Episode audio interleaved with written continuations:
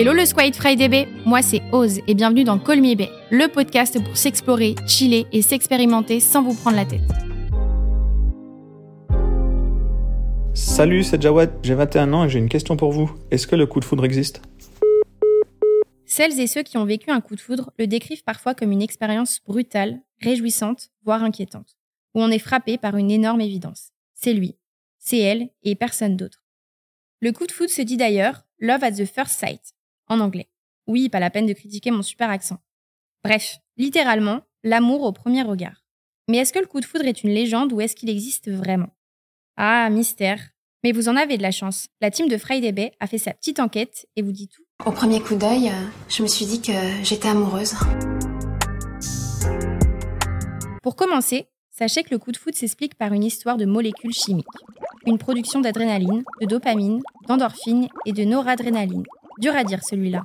Ce cocktail de molécules nous pousse à foncer vers notre cible afin de tenter de la séduire à tout prix. C'est instinctif, voire animal. Il est d'ailleurs hyper courant de se sentir anxieux et d'avoir une accélération du rythme cardiaque. Mais rassurez-vous les amis, non.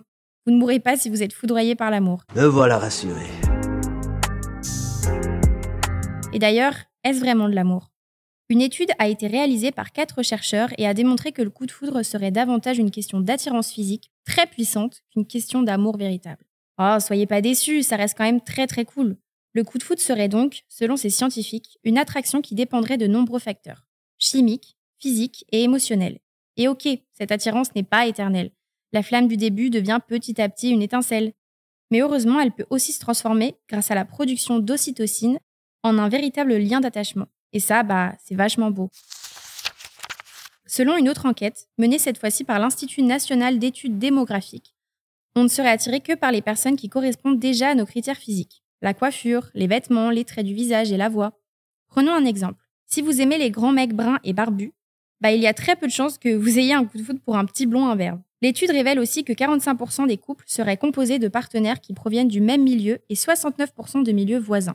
En gros, il y a très peu de probabilité qu'on ait un coup de foudre pour quelqu'un d'un milieu social totalement opposé au nôtre. Car lors d'un coup de foudre, il y a une reconnaissance spontanée de signes nous rappelant le milieu duquel on est issu. Mais attendez, ça veut dire que la relation entre Jack et Rose dans Titanic n'aurait pas été possible dans la vraie vie? Hmm, Oui et non, puisqu'il y a toujours des exceptions. Et vous savez quoi? Vous pouvez être l'exception. Et enfin, une dernière étude datant de 2022 nous révèle qui sont les personnes qui croient le plus au coup de foudre. Et accrochez-vous, ce sont les Français, oui oui baguette, avec 77% de sondés qui ont répondu oui. Nous sommes le peuple européen qui mise le plus d'espoir dans ce phénomène amoureux et physique. Alors, le coup de foudre, mythe ou pas mythe? Simple attraction physique ou amour véritable? En tout cas, je vous souhaite d'avoir un très grand coup de foudre dans votre vie. C'est assez sympa à vivre. Nous nous sommes aimés dès le premier regard. Merci d'avoir écouté cet épisode et guess what? Si vous êtes arrivé jusqu'au bout, on a une big surprise pour vous. On vous offre un code promo exclusif. Donc filez sur frydb.com avec le code FRIDAYB10 et profitez de moins 10% de remise sur votre première commande. À très vite